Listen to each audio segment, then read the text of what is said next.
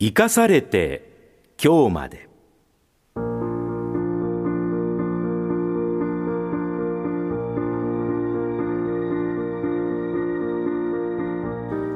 この時間は今年8月に亡くなった東海ラジオの元代表取締役であり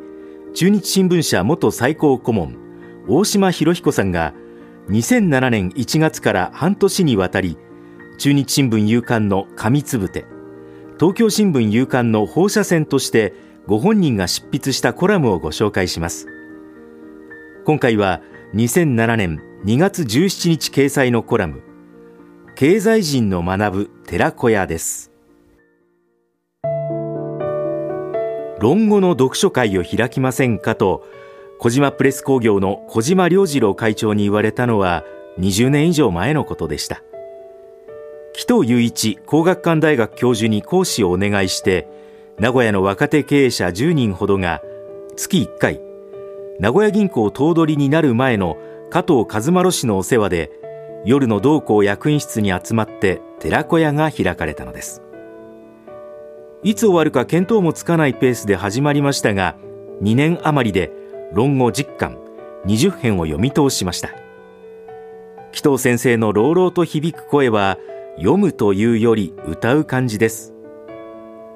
読書百編意おのずから通ずと言いますがぼんやり聞いているだけでなんとなく分かった気分になってしまうのですから不思議です。途中で社長に昇進する人が出ると先生から論語の一句が軸の形でいただけます。私には「英じて帰らん」の三字でした。春風の川岸を歌いつつ帰ろうよという文章の一節ですから張り切って新しい仕事をという意気込みとの差に迷いましたが気負わないで臨む覚悟ができました。経営判断を迫られるのは厳しい時ばかりです。私がプロ野球ドラゴンズのオーナーを引き継いだのも成績が低迷した年でしたが幸い5年後にリーグ優勝して引退することができました。他の卒業生もそれぞれの会社でリーダーを務められましたが仕事と関係ない勉強の成果は大きかったと思っています。卒業後も年1回ほど復習会をしましたが20年経ってもう一度やり直そうという機運が起き昨年から月1回朝1時間で再発足しました。一世代若い人も入って生徒は倍増しましたが講義は同じ調子です。まだ一巻進んだだけですが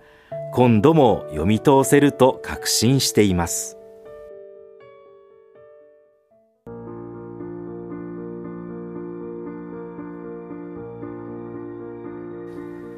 この時間は2007年2月17日に中日新聞夕刊と東京新聞夕刊に掲載された